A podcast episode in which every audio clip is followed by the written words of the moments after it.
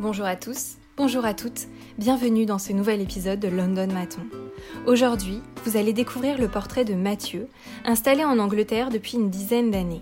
Il quitte la France et son métier de journaliste pour s'installer de l'autre côté de la Manche avec sa femme.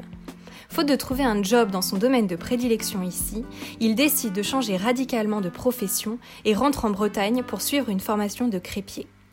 De retour chez lui, il se lance dans la restauration nomade et fait tourner des crêpes et galettes sur ses biliques au travers de food market, événements privés comme les très connus Mabels dans les prestigieuses universités de Oxford ou Cambridge. Après dix ans, quasi, de crêpes itinérantes avec Master Crêpe, qui a récemment muté en crêpes fantastiques, il a roulé sa bosse dans cet univers si particulier. Il est rarement deux fois au même endroit, donc si vous croisez sa route, ne vous posez pas mille questions. Allez prendre le highlight of your day, votre shot de bonne humeur, de blagues que souvent lui seul comprend, nourrissez votre corps et votre âme de bonnes galettes complètes ou de crêpes garnies de son caramel beurre salé maison. Bref, ne ratez pas le lapin blanc. Belle écoute à tous.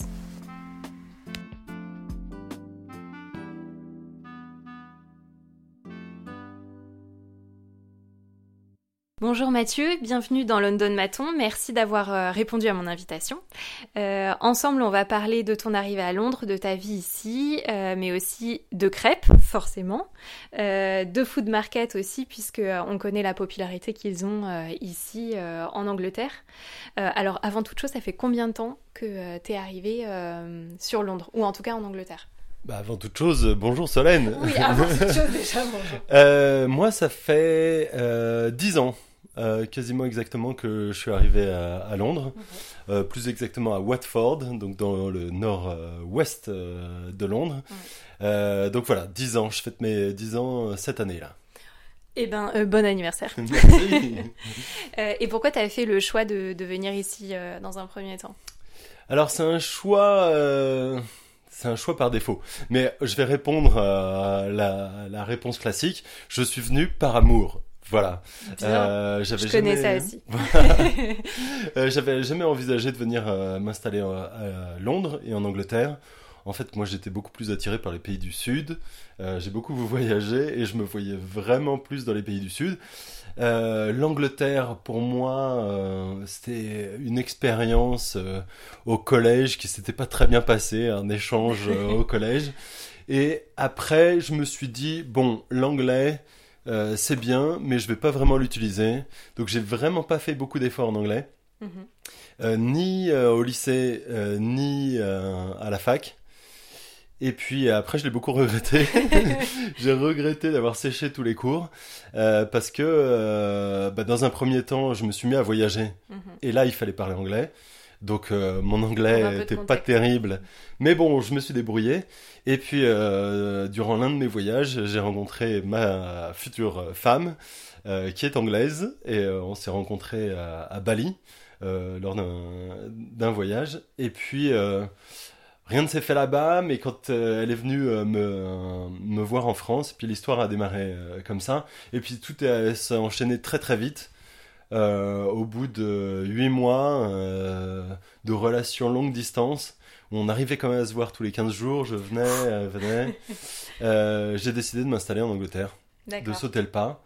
elle, elle était jeune médecin en début de spécialisation. Euh, donc c'était le début de son parcours professionnel. Et moi, j'étais dans, un, dans un milieu, un milieu mou de mon parcours euh, professionnel.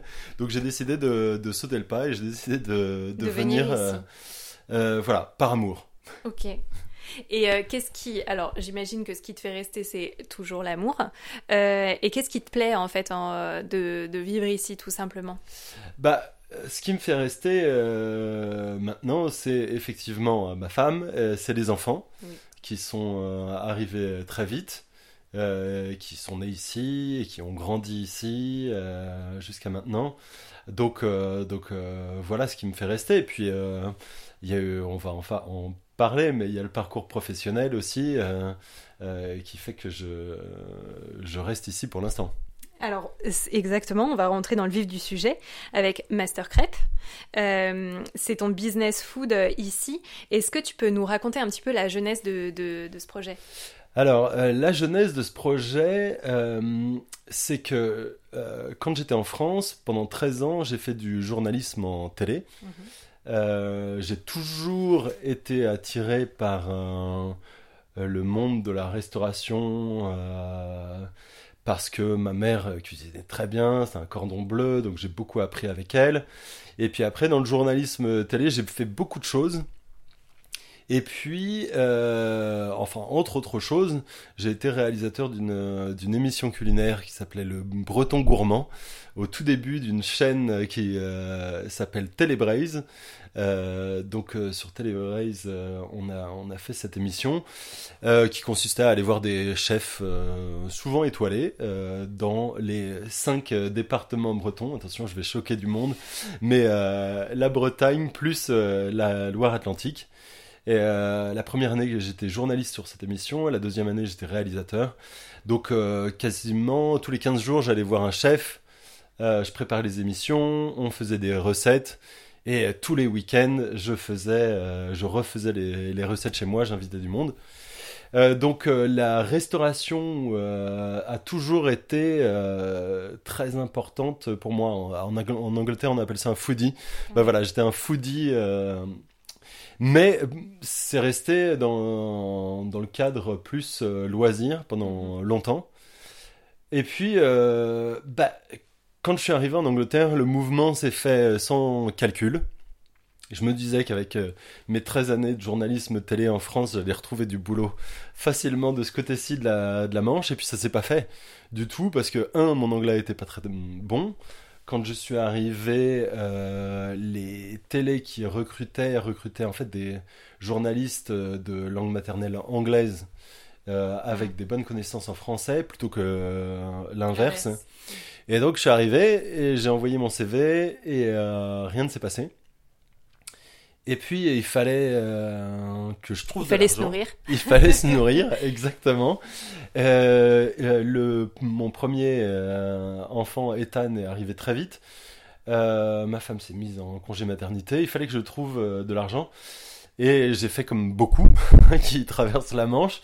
Je suis revenu à la base et puis j'ai postulé comme commis dans un hôtel 5 étoiles où j'ai terminé, enfin j'ai terminé.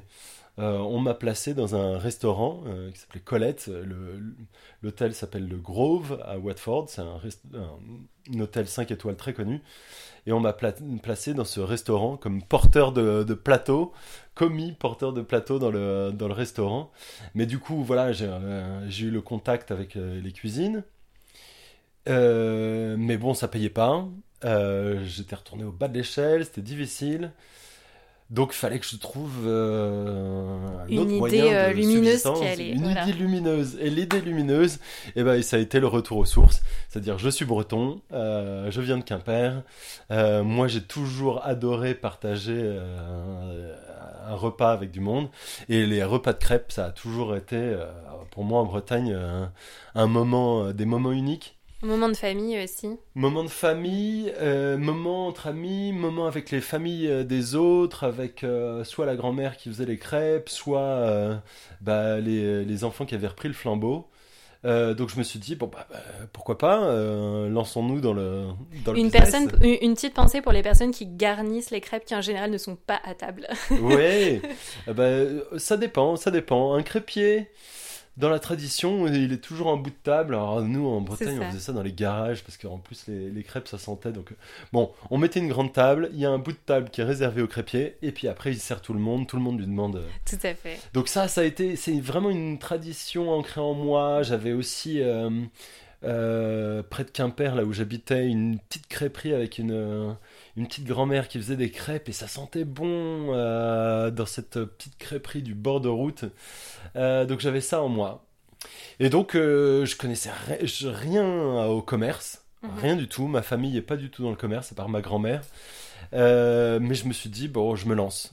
Ouais. Donc je suis retourné en France, j'ai fait une école de crépier euh, qui s'appelle l'école des maîtres crépiers, et qui était installée à Mort de Bretagne, qui est maintenant à Rennes, et qui est la plus vieille apparemment école de crêperie de, de Bretagne, donc ils disent Ouais. du monde, du monde, c'est la plus vieille école de crêperie du monde.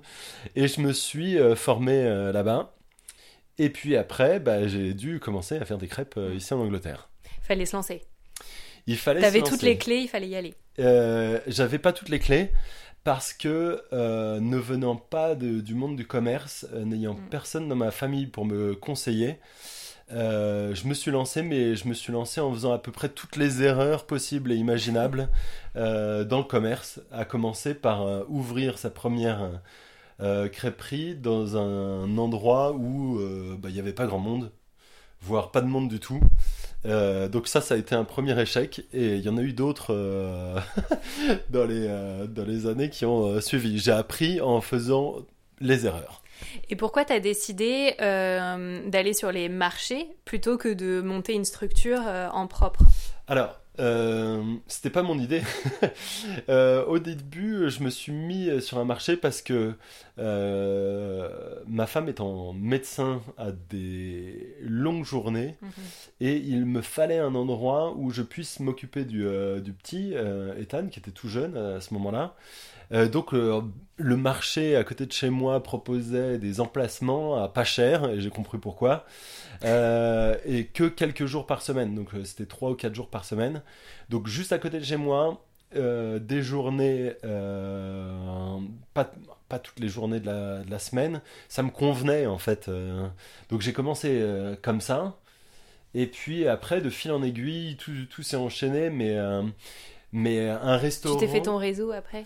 Bah oui, bah le premier problème c'est que j'avais pas d'argent non plus, je venais pas du, euh, du commerce, j'avais pas une mise de fonds euh, suffisante pour monter un restaurant. Et peut-être heureusement parce que je, je me serais sûrement euh, planté au niveau financier, j'avais pas la- les connaissances et les capacités pour, euh, pour faire ça en tout cas à ce moment-là.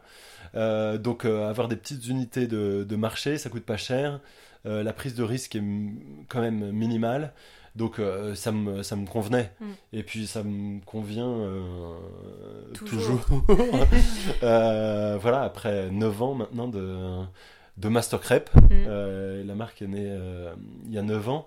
Mais là, on vient de changer. Maintenant, J'ai eu oui dire que. Donc Master Crepe est devenu Crêpe Fantastique depuis, depuis cette année.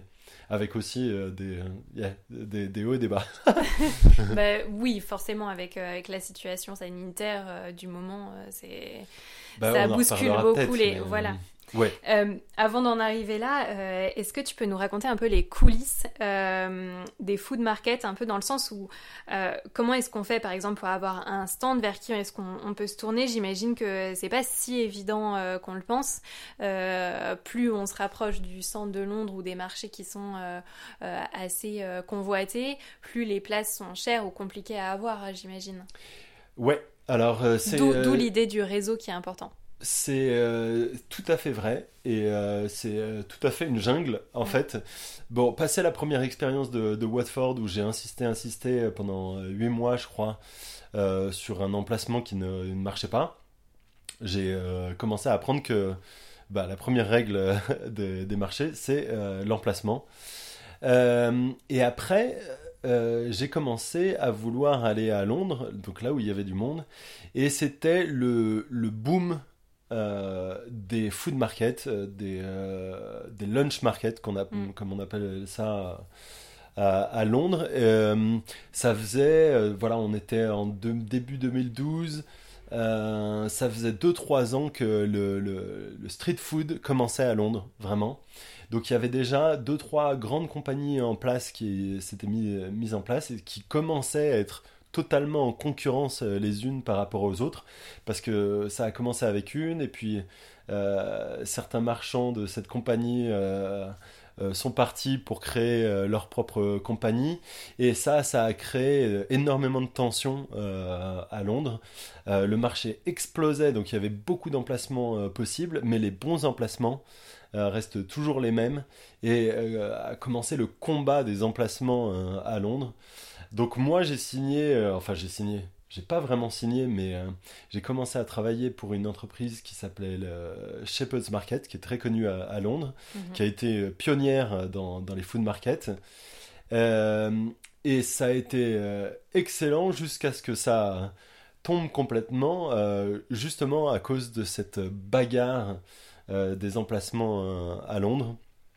Donc c'est un vrai milieu où ben on est souvent tout seul, même si on s'allie, même si on, on s'arrange avec une compagnie de marché, mm. ça reste, euh, on reste des petites entreprises très individuelles où chacun va essayer de jouer sa carte euh, pour avoir euh, l'emplacement qui idéal. est idéal et qui sera, qui sera le bon.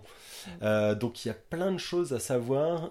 Euh, pour avoir ces, ces, bons emplacements et plein d'erreurs à ne pas faire. Et encore une fois, je pense que je les ai à peu près toutes faites. pour aujourd'hui être bien calé. Est-ce qu'il y a un, marché que tu convoites en particulier ou en tout cas un que tu as en tête? Soit euh, un rêve de départ, euh, soit un que tu convoites en ce moment particulièrement ou... Alors, plus maintenant, j'ai un peu perdu de tous mes rêves. Il y a, il y a forcément un marché que j'aurais adoré avoir dès le début, euh, c'était Borough Market, parce que mhm. c'est le premier marché où je suis venu à Londres. Euh, et puis, alors je sais pas maintenant, parce que ça fait depuis quand même quelques temps que je suis pas allé, mais il y avait, il y a pendant très longtemps pas eu de crêperie. Mhm. Et euh, celui-là, par exemple, à chaque fois que j'ai voulu y aller, euh, soit euh, ça n'a pas fonctionné, soit ils avaient arrêté les applications pour, euh, pour y aller et j'ai fait autre chose. Et puis ça m'a emmené à faire autre chose. Et à chaque fois que j'y suis revenu ça n'a ça, ça, jamais pu se faire. Donc par exemple Borough Market c'est c'est un peu le, le, Graal, un peu la déception de, de mes années londoniennes. c'est fou, il faut, il faut avoir de la chance pour arriver au bon endroit au bon moment. Euh, je connais des histoires de personnes qui, euh, eux, sont arrivés, qui n'ont pas insisté, qui ont eu des stands euh, à, l'époque de Camden Town, quand c'était encore le, le council qui, qui, gérait ça, et tout de suite leur affaire a fonctionné, parce qu'ils ont eu un petit stand au bon endroit, au bon moment, et ça a fonctionné. Moi, j'ai, ça, ça s'est joué sur beaucoup de, de, petits éléments de chance ou de malchance. Euh, donc voilà, c'est une longue histoire. Et là, on peut te retrouver euh, pour les personnes qui viennent euh, sur Londres sur un week-end. Bon, en ce moment, on sait que c'est pas forcément le plus easy, mais hors contexte, où est-ce qu'on peut te, te, retrouver alors? Alors ça, c'est une question. Est-ce que tu es toujours à Watford déjà? non, euh, après euh, ce passage à Watford, j'ai décidé de, que j'allais plus jamais euh, refaire des crêpes à, Watford. alors c'est très compliqué avec moi de me retrouver, c'est un petit peu au petit bonheur la chance. En fait, il y a deux ans, j'avais décidé de ne plus ou de faire très peu de marché. Mhm. Parce que tous ceux qui ont fait des marchés savent que ben, euh, c'est jamais gagné. Il y a des moments où ça marche et puis des moments où ça ne marche pas. Donc, euh, euh, on ne peut jamais compter sur un, marché. Même si on pense que c'est acquis, en fait, ça n'est jamais acquis. Une compagnie de marché peut perdre l'emplacement. si on a un, emplacement avec le concile, le manager du euh, council peut euh, changer euh, aussi. on ne peut pas compter sur les marchés pour avoir un, revenu fixe. Donc il y a deux ans, ma nouvelle stratégie, c'était de ne faire que des événements privés. Corporate events ou événements privés, des mariages, des fêtes particulières, des événements payés à l'avance, mhm. où j'offre des, des, packages en gros de, de crêpes. Et ça, c'était mon, mon, objectif euh, principal. Et donc, euh, j'ai euh, mis tous les moyens de l'entreprise vers tourner vers cet objectif. Le fait est que cette année a complètement tout chamboulé et que cet objectif s'est avéré être le mauvais calcul pour l'année 2020. toutes les, les, réservations se sont annulées, ça a été l'effet de domino. Et depuis quelques semaines, quelques mois, je me suis associé à d'autres Français. Euh, qui ont l'expérience des, marchés eux aussi, et on a décidé de monter un petit groupe euh, qui euh, crée des marchés français dans les villes, on va dire, satellites autour de Londres, plutôt à l'ouest. Et avec ce groupe, voilà, on essaye de s'associer à des marchés anglais pour créer euh, des petits événements français mhm. euh, dans ces villes-là et à attirer du, euh, du monde. Et c'est comme ça que je vais réussir petit à, petit, tu vas remonter. L'année 2020 en attendant que tout le réseau de tous les événements que je faisais avant se relance doucement. Se relance doucement, ouais. Et entre exposants, comment ça se passe? Est-ce que il y a des jalousies internes par exemple ou est-ce que c'est hyper bon enfant? Parce que moi, en tout cas, j'ai l'impression que quand tu vas sur un marché, les exposants se parlent pas du tout, même s'ils sont l'un à côté de l'autre. Il n'y a pas vraiment d'échange, euh, même s'ils font pas du tout la même food. Euh, alors peut-être que je me trompe, peut-être que c'est pas du tout le cas. Euh, comment est-ce que toi tu le ressens? C'est en, en, anglais, il y a une expression, c'est un peu un mix bag. Alors, ça dépend. Si on est tourné sur un objectif commun et qu'on crée un groupe, il y a des interactions, par exemple mhm. avec les Français avec lesquels je suis. Euh, ça se passe super bien et on a vraiment des bonnes relations. On a créé un réseau WhatsApp, on échange euh, tout le temps. quand on est sur les marchés à Londres, et j'en ai fait mm, beaucoup et souvent, il faut faire attention et des fois, encore une fois, comme je le disais, j'ai pu le dire avant, c'est très individualiste. Mhm. Euh, on a son business euh, et même si on fait partie d'un groupe, euh, l'objectif, il est personnel. L'objectif, mhm. il est de faire de l'argent. Donc sur un marché, il y a toujours des emplacements préférentiels. en début, en fin, des emplacements plus visibles. donc là, c'est souvent un peu la guerre euh, pour euh, les avoir, ces emplacements. Ça se joue soit à l'ancienneté, ça se joue euh, soit aux produits qu'on vend, à l'attractivité du, du, stand, mais il y a souvent des histoires à ce niveau-là.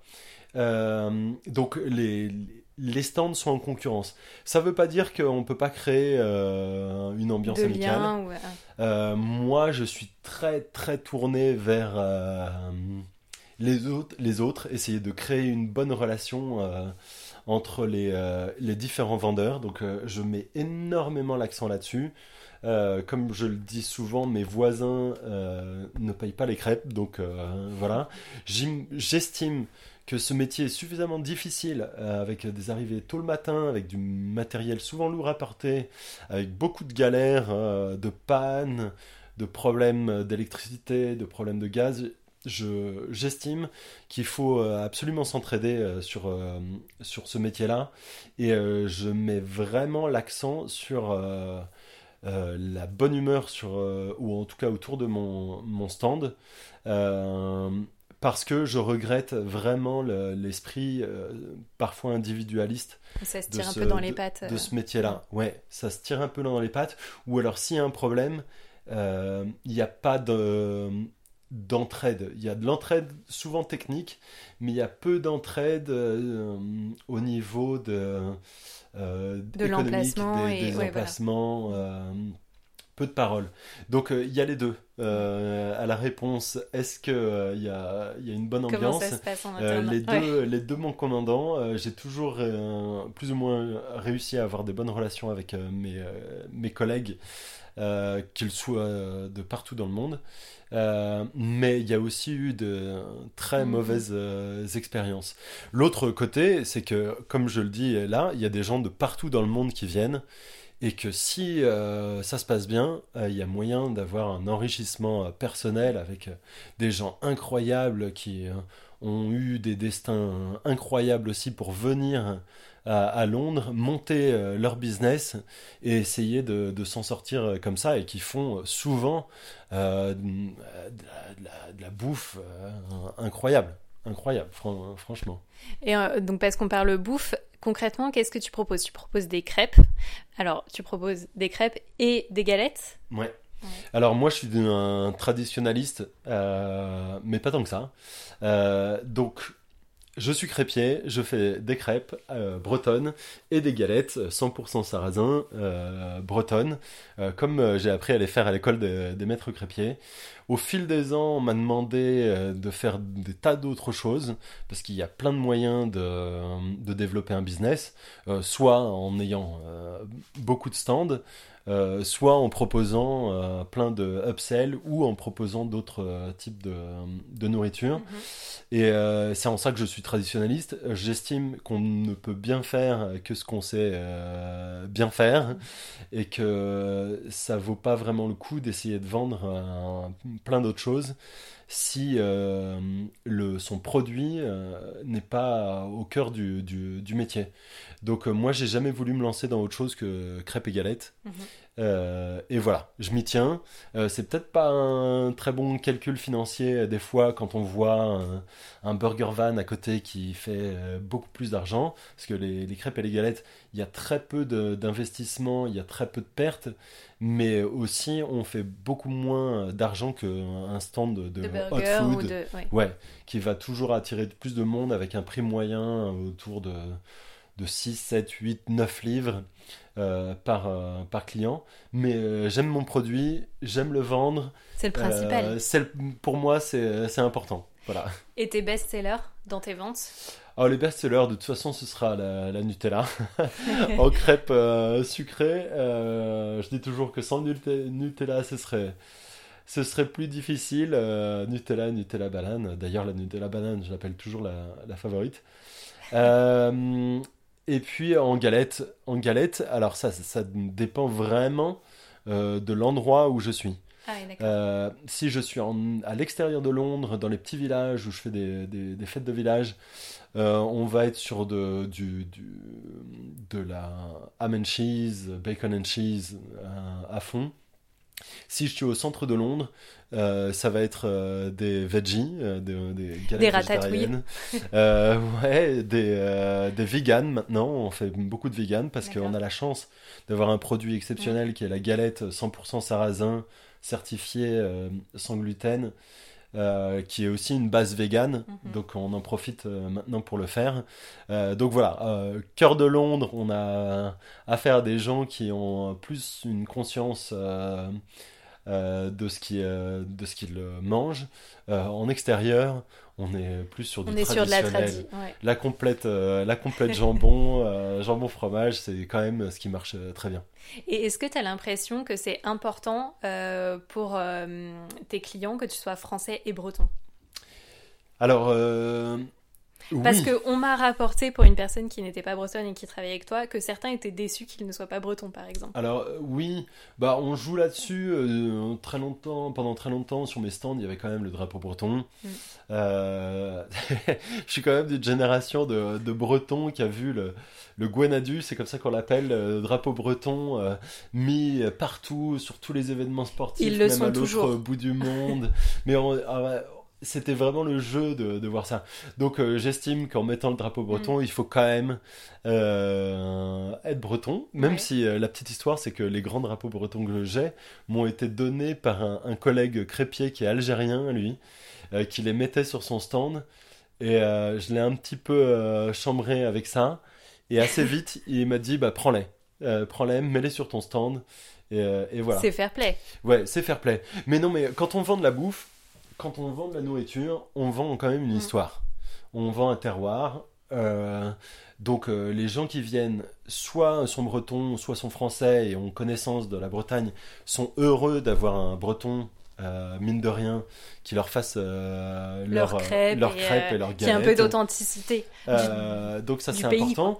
Et puis pour tous les étrangers, parce que je suis allé faire des crêpes dans des lieux comme Greenwich où il y a 90% d'étrangers, c'est aussi un vecteur bah, de vendre un terroir, un pays, de parler de son pays, la Bretagne, et de leur expliquer, voilà, ça vient de là.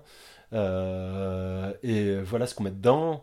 C'est le traditionnel. Donc, euh, euh, moi, j'aime bien quand même parler de, du, produit, mais j'aime bien parler de, de, là où de je chez toi aussi. De chez moi. Et, et c'est la, connexion avec le client, il, elle, se fait là aussi. Quoi. Après, il y en a.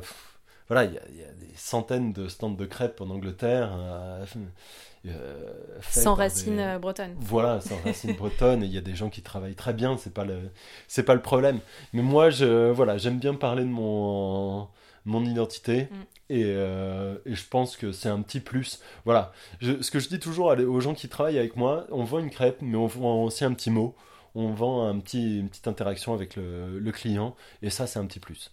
Et est-ce que tu as un événement marquant, que ce soit sur un événement privé ou sur un marché que tu voudrais partager? Une anecdote ou euh, une histoire qui t'est arrivée qui était. Euh, Oh non, mais des histoires. euh, J'imagine qu'il y en a eu, mille.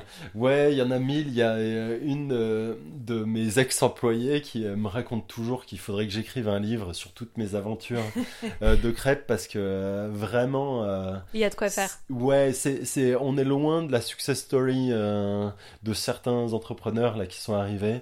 Ça a vraiment été des hauts et des bas avec des tas de mésaventures.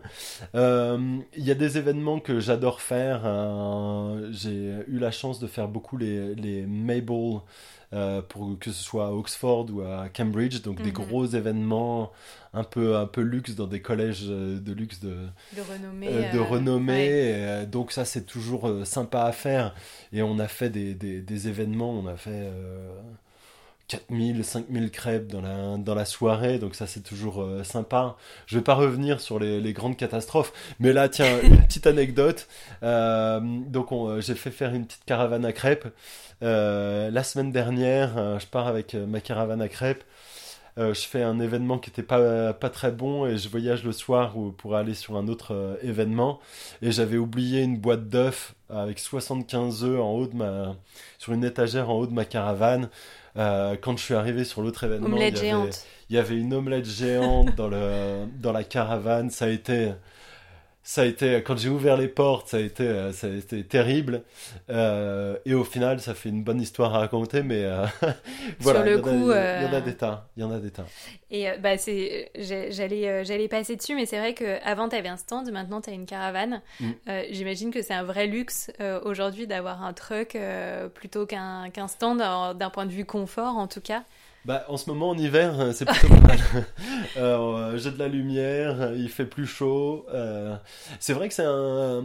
En fait, toute l'histoire de, de cette caravane, euh, ça fait des années que j'y pense, euh, ça fait euh, des années que je, je le fais pas. Mm. Et puis au final, euh, je suis tombé sur euh, des, euh, des jeunes qui. euh, qui euh, qui re, refurbished, qui euh, remettaient en, en état des, euh, des petites horsebox là. Et donc j'ai j'ai mis tout mon cœur à faire les dessins à faire euh, construire ça euh, l'hiver dernier et euh, je suis content de, je suis content de l'avoir c'est vrai que c'est plutôt sympa et puis c'est vrai que dans l'objectif de faire des événements privés c'est c'est plutôt sympa à Oui, voir ni- niveau visibilité et puis euh, même euh, comme on le dit aujourd'hui, c'est très instagrammable par exemple. Ouais, ouais, ouais, c'est plutôt, euh, c'est plutôt sympa, c'est vrai. Après, c'est, euh, c'est de l'itinérance, c'est, euh, c'est une autre chose. On a l'impression de traîner sa petite roulotte. Euh, c'est pas forcément beaucoup plus pratique qu'un stand. Euh, c'est compliqué à nettoyer, C'est il de faut le garer, Mm. c'est de l'entretien tout le temps, tout le temps, tout le temps. Euh, j'y étais encore euh, ce matin à fixer un nouveau panneau solaire sur le, sur le toit. C'est autre chose, mais moi qui, qui, qui aime bien le bricolage, euh, qui aime bien. euh, T'es occupé à vie là. Voilà, je suis, c'est un peu ça. Dans le concept, je suis occupé à vie. Et euh, comment est-ce que comment est-ce que tu vois évoluer ton business à disons à, à moi, court et moyen terme? Parce que c'est difficile aujourd'hui de, de voir à long terme euh, vu la catastrophe qu'on a traversée. Mais j'ai pas envie de, j'ai pas envie de faire le, de, de me plaindre ou faire le, le chat noir, mais euh, mon parcours de business, ça a été un parcours en scie où euh, j'ai failli abandonner euh, au moins une quinzaine de fois où je me suis dit mais qu'est-ce que tu es en train de faire Voilà. Donc cette année, ça a été encore difficile. Une nouvelle surprise. une nouvelle euh, grosse surprise. Donc euh, j'ai décidé de plus me de plus me projeter. Mhm. En fait, euh, passer les premiers mois ou les premières années où quand on commence un business, il faut avoir des rêves, faut on a l'impression que ça va marcher à fond et qu'on va devenir riche et enfin on peut pas s'empêcher de C'est important d'y croire. hein. ah de bah, toute il- façon, il au départ, il faut, faut. y hein. croire. Il faut y croire de toute façon, ça c'est la base du euh, d'un d'un business. On a plein de rêves et puis petit à petit, on s'aperçoit que euh, bah, c'est plus difficile qu'on ne le pense.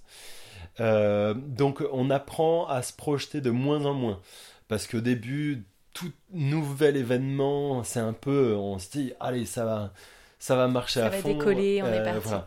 Pour certains, ça marche tout seul. Et puis pour certains, euh, comme moi, ça marche pas toujours tout seul. Euh, donc là, avec la grosse crise de 2020, euh, j'ai décidé de plus me projeter. Et puis j'ai décidé aussi de mixer mes activités, c'est-à-dire de plus tout miser sur les crêpes. Et donc, je me suis engagé dans un processus de, de, retrouver aussi du travail payé pendant la semaine et de me reprojeter sur des, des, événements euh, les week-ends. Mhm. Donc pour l'instant, c'est mon objectif, c'est de mixer un peu les activités pour ne plus compter euh, toujours à 100% euh, sur, sur les crêpes. On va voir comment ça se passe en 2021 parce que pour l'instant, en 2020, j'ai réussi à faire ça. 2021, j'imagine que tout le réseau accumulé depuis 10 ans va se remettre en route. Mm. Donc je vais voir ce que je vais faire avec euh, avec ça sur les mains. Avec cette grosse locomotive qui va reprendre euh, euh, en fait, service. À chaque fois que j'ai voulu abandonner, il y a toujours eu des gens pour me rappeler, pour me dire ah non tu peux pas abandonner parce que en fait je me suis pas étendu, le business n'est pas devenu immense, mm. mais ce qui est sûr et certain avec mon business Mastocrep devenu Crêpe Fantastique, c'est que les clients qui euh, m'ont demandé de venir euh, sur des événements euh, publics ou privés m'ont toujours rappelé. Donc j'ai construit un réseau de fidèles, de gens qui veulent me revoir, soit dans les petits villages aux alentours de Londres, soit pour des gens privés, soit pour des mm. entreprises qui veulent absolument me revoir. Donc ça c'est un peu mon ma richesse. Mm. Euh, mon réseau. C'est ton vrai filet de sauvetage pour le coup. Euh. Ben, c'est un filet de sauvetage et puis c'est oui bah voilà c'est un filet de sauvetage. C'est les gens qui m'ont rattrapé tout du long où je me il y a eu des périodes catastrophiques qui m'ont dit non, non, non, tu reviens, on veut t'avoir sur nos événements. Et petit à petit, l'année redémarrait, et puis le, calendrier se remplissait, et puis en fait, j'arrêtais pas. Euh, donc il y a eu plein de moments comme ça. Euh, je sais pas comment je vais m'en sortir en 2021. Il va, ça, va, ça va être euh, une intense réflexion dans les mois qui viennent. ben, on arrive. On arrive quasiment à la fin du, de, de, cet épisode. Et donc pour terminer, j'ai une petite question qui revient à chaque fois et c'est quel est ton mantra de vie aujourd'hui qui te permet, ou en tout cas c'est une petite phrase ou quelque chose qui, qui te qui te fait avancer, qui te, enfin voilà, qui, qui t'embarque euh, dans toute cette aventure? Qui t'embarque toujours, bah moi, euh, c'est la confiance euh, que j'ai dans les gens, un qui travaillent pour moi et qui me font travailler. Donc c'est l'amitié, travail d'équipe et les contacts avec les gens. Voilà, moi ce qui me définit euh, dans mon travail, plus que la recherche euh, du profit, plus que la recherche euh, d'un objectif de, business. pourquoi je fais un business C'est que ça m'apporte des relations avec les gens.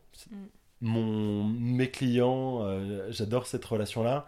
Et j'ai toujours mm. eu aussi des relations avec mon équipe. Euh, avec une chaleur humaine, une sorte de fraternité autour d'un événement, d'un travail en, commun, un travail d'équipe. Et euh, c'est ce qui me définit. Voilà, euh, travail d'équipe, amitié, et puis, et puis confiance, confiance partagée. Mm. Voilà ce qui me fait tourner à l'heure actuelle. Je pense que c'est tout à ton honneur. Merci. Merci beaucoup. Et ben voilà, on arrive à la fin. Merci beaucoup d'avoir partagé ben, ton, ton expérience avec nous. Merci Solène. Et voilà, cet épisode se termine. Merci pour votre écoute et votre soutien en espérant que ce nouveau portrait vous a plu. Si vous souhaitez suivre les aventures de Mathieu, vous le trouverez sur Instagram sous le nom de Master Crêpe et bientôt Crêpe Fantastique. N'hésitez pas à soutenir ce podcast en vous abonnant, en partageant massivement vos épisodes favoris ou encore en mettant plein de petites étoiles sur votre application Apple Podcast. Nous restons à l'écoute de propositions de nouveaux portraits ou d'échanges autour des épisodes précédents. Donc pour cela, n'hésitez pas à vous abonner à notre compte Instagram London Maton. Très belle journée, soirée, nuit à vous qui nous écoutez. À très vite.